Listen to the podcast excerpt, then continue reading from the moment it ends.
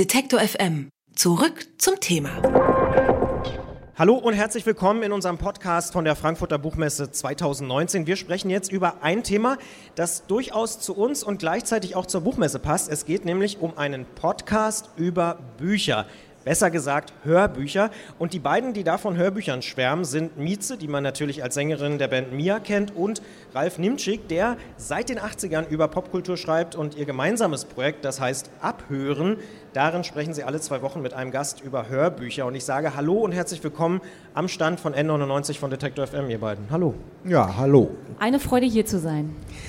Ihr beide liebt Hörbücher, das äh, ist, glaube ich, relativ klar, wenn man da mal reinhört in die Folgen. Warum braucht es denn aus eurer Sicht diesen Meta-Hörbuch-Podcast? Äh, ich freue mich immer, wenn ich meine Begeisterung für Dinge mit anderen Leuten teilen kann. Und tatsächlich ist ja die Welt, wir beschäftigen uns vor allen Dingen mit den streambaren Hörbüchern, äh, schön, weit und undurchsichtig. Und wir bringen ein wenig Licht ins Dunkel. Wir äh, sind übrigens nicht nur in trauter Zweisamkeit unterwegs, sondern besonders gut gefallen mir die Hörbücher, äh, die ich total super finde und ich total abschwärme. Und dann kommt Ralf und sagt, äh, aber warte mal, ist doch auch irgendwie voll überhaupt nicht cool, oder? oder? Ja, es ist so ein bisschen die analoge Allmachtsfantasie, Ordnung in die Dinge reinzubringen. Also eigentlich braucht man das ja gar nicht mehr, weil hier Produkt, hier Künstler, da Fan, also hau ab, äh, Middleman. Aber ich denke, die alte Middleman-Idee ist immer noch äh, sexy genug und wir machen ja auch viel Blödsinn. Also das heißt, man entwickelt aus diesem Platten- oder äh, Produktkritikertum auch so eine Mikrokunstform. Also möge der Fan entscheiden, ob das gut genug ist. Also so. Also es ist schon auch, man könnte fast sagen, eine journalistische Funktion. Auswählen, sortieren. Würdet ihr so weit gehen? Ja, sie singt, ich schreibe und wir nähern uns beim Wort. Also das ist ja kein Profitum, sondern äh, eigentlich ist das so ein bisschen wie früher beim Punkrock. Man macht einfach mal, oder? Und das wird, wir machen das ja ein Jahr lang. Vorher war es ein bisschen hakelig, man quatschte sich rein und mittlerweile hat das so ein ne, wie Joko und Klaas oder so. Die Joko und Klaas des Hörbuchs. Genau, und wer das von euch ist wer? Wer ist wer? Ja, ich lasse das Ralf entscheiden. Der hat das ja gerade gesagt. I don't know. Also vielleicht auch dick und doof. Also es ist, im Endeffekt ist es ja so, ich war ja so der Backup-Mann und dann haben wir einfach entwickelt, dass so Sachen im Dialog einfach äh, besser klingen und sich auch besser vermitteln. Dann hat Ralf nämlich angefangen, auch schlaue Sachen zu sagen und dann haben wir beschlossen, okay, wir, wir geben ihm mehr Spielraum. Wann ist das passiert?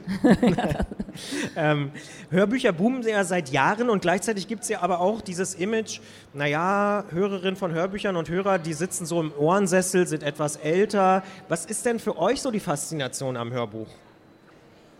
Also ich bin ein großer Freund, weil ich fahre kein Auto. Viele Leute hören lange Literaturhörbücher im Auto, wenn sie irgendwie nachts über irgendeine Provinzautobahn fahren. Ich höre eigentlich gerne Sachhörbücher und das auch gerne bei der lästigen Küchenarbeit. Also Zwiebeln mach, schneiden. Ja, zum Beispiel. Also äh, das heißt, äh, man äh, lernt was oder man berieselt sich historisch oder gesellschaftlich während man zu Hause ist. Also es ist so eine nette Aufnahme von Knowledge. Mhm. Bei mir ist es die äh, Liebe zur Sprache. Ich liebe es, wie andere Leute mit Sprache Bilder erzeugen, Gefühle erzeugen, Menschen in meinem Inneren lebendig werden lassen. Tatsächlich Menschen, mit denen ich ähm, mehr erleben möchte. Und ja, also ich kann, ich bin gar nicht genremäßig festgelegt. Ich liebe alles, Sachbuch, ähm, Biografien besonders, aber egal, also name it, ich äh, interessiere mich dafür. Ich, find, ich find bin sehr neugierig. Das heißt, ein richtig cooles Hörbuch für dich muss ich höre übrigens Hörbücher auch immer und immer wieder. Anders als bei Büchern. Mehrfach? Wenn ich ein Buch Guckst gelesen du Serien auch habe. Äh, nicht alle, aber, äh, aber bei Hörbuch ist es sehr, sehr speziell. Okay. Also wenn ich ein Buch gelesen habe, bin ich fertig, kann ich nicht nochmal lesen, aber ich kann ein Hörbuch noch und noch nöcher hören. Muss ein Hörbuch dann für dich, wenn ich das so höre, ähm, so eine, auf so einer persönlichen Ebene eine Verbindung herstellen? Also die Stimme, die du hörst, ist das, ist das irgendwie mehr als der Inhalt? Also so die Stimme, die ich höre, ist auf jeden Fall mehr als der Inhalt. Es gibt einen All-Time-Favorite, den kann ich. Äh, äh, Heiko Deutschmann liest, äh, Martin Suters, ähm, Der Koch kann ich zum Beispiel immer hören. Und das ist Heiko Deutschmann, ist ein absoluter Superprofi. Und dann haben wir gerade neulich ein Hörbuch vorgestellt, äh, Marzahn Mon Amour, weißt du noch? Bekenntnisse Genau, einer mit der Fußpflegerin. Fußpflegerin. Genau. Und das ist, ähm, wie heißt denn die Autorin? Ralf. Oh, bei Alzheimer. Okay, Äh, so hieß sie nicht. nein. Aber auf jeden Fall hat sie ihr Buch selbst gelesen, äh, absolut überhaupt kein Profi. Und das hat man auch gemerkt. Und ich dachte am Anfang, oh Mann, äh, es ist ja wie, ich bin jetzt HD gewöhnt, warum muss ich jetzt was anderes gucken? Aber es hatte dann einen ganz anderen Reiz. Die hat mir dann quasi aus ihrem Tagebuch vorgelesen. Und äh, jedes Hörbuch hat auf seine Art und Weise äh, Qualitäten, finde ich. Also interessant an dem ganzen Ding ist auch, dass äh, mit dem Sprechen und die Wichtigkeit des Sprechens äh, gibt es, also weil ich bin auch immer an so Strukturen interessiert, entsteht gerade so ein neuer Kosmos. Also wir haben immer darüber gesprochen, ganz am Anfang haben Schauspieler das so, ja, eigentlich bin ich ja Schauspieler und jetzt lese ich auch mal was. Mittlerweile können äh, Karrieren auch anders entscheiden. Also eine gute Stimme ist plötzlich ein Star und lange Zeit waren sie nur im Dunkeln. Und das sind ja Umwälzungen, die technologiegetrieben sind, aber auch die Kunst beeinflussen.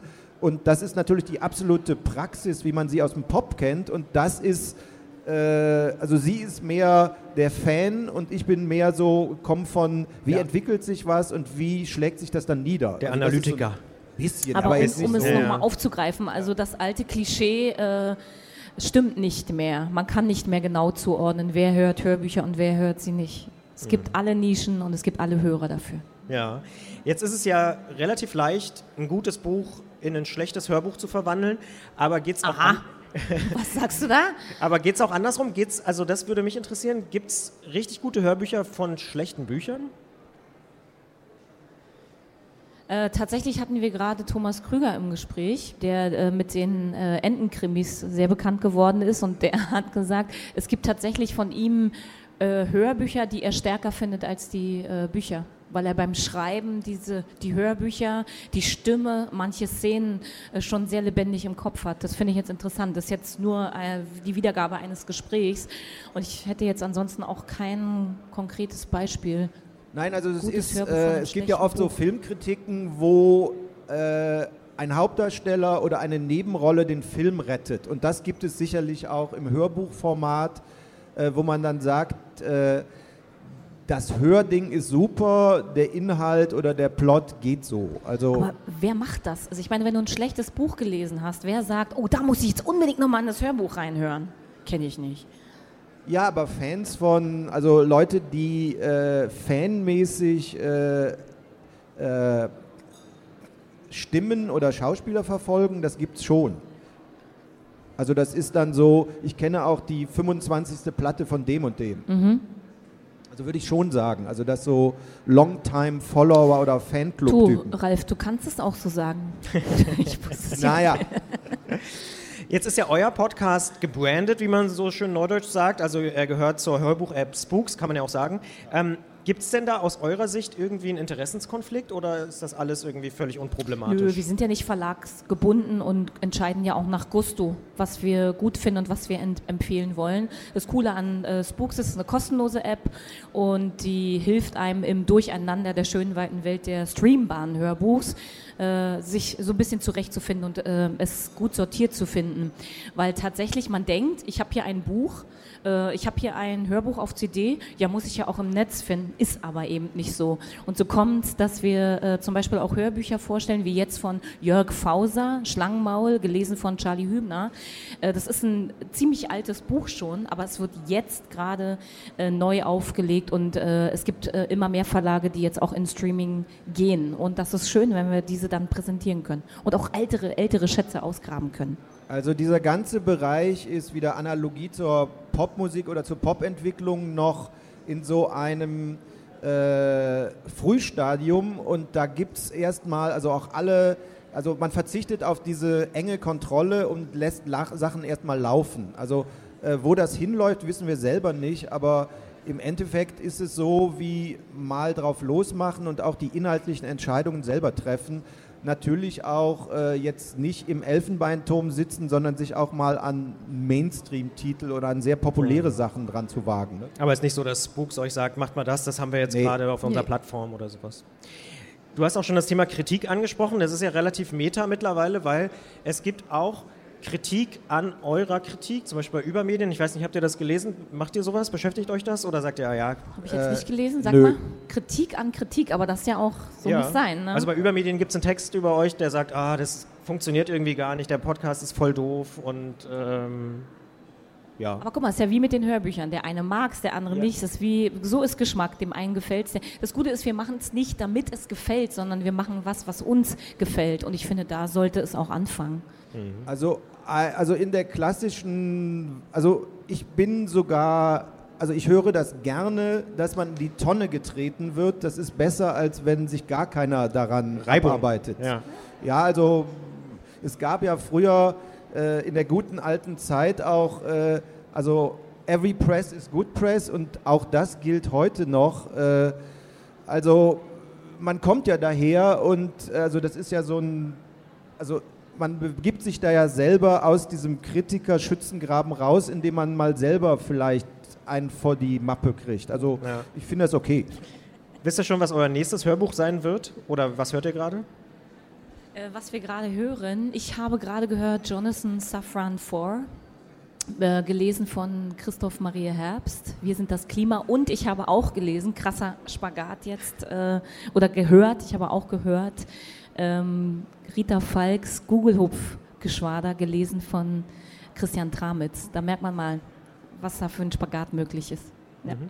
Genau, also dieses äh, an, also Rita Falk ist ja der wirkliche über Mainstream-Erfolg, äh, generationenübergreifend und so weiter. Und sie ist Fan, ich kannte das gar nicht.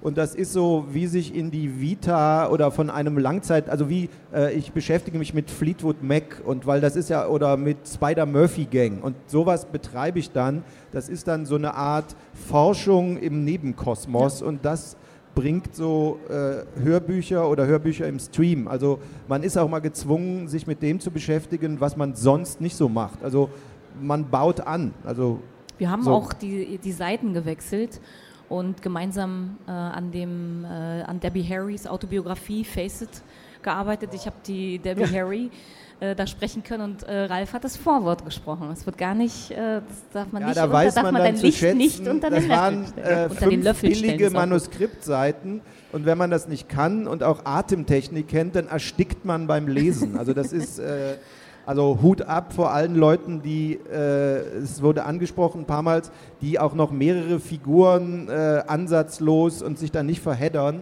Krass, äh, also ja. dieses Lesen allein schon, während man eine Zeile liest, die nächste schon im Auge behalten, wo der Punkt ist, äh, muss man erstmal hinkommen.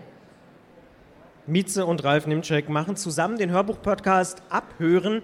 Alle zwei Wochen gibt es den in der Podcast-App der Wahl. Und diesen Podcast hier, N99, gibt es logischerweise dort auch von Detektor FM. Ich sage vielen Dank euch beiden, dass ihr hier wart. Und wer nachhören will, einfach N99 in der Podcast-App eingeben, dann kann man dieses Gespräch auch finden. Vielen Dank und euch noch eine gute Messe. Dankeschön, ihr Lieben. Wir hören uns wieder. Vielen Dank. Wer unsere Arbeit regelmäßig unterstützen und damit für mehr Programm sorgen will, findet uns auch bei Steady. Alle Infos auf detektorfm.steadyhq.com.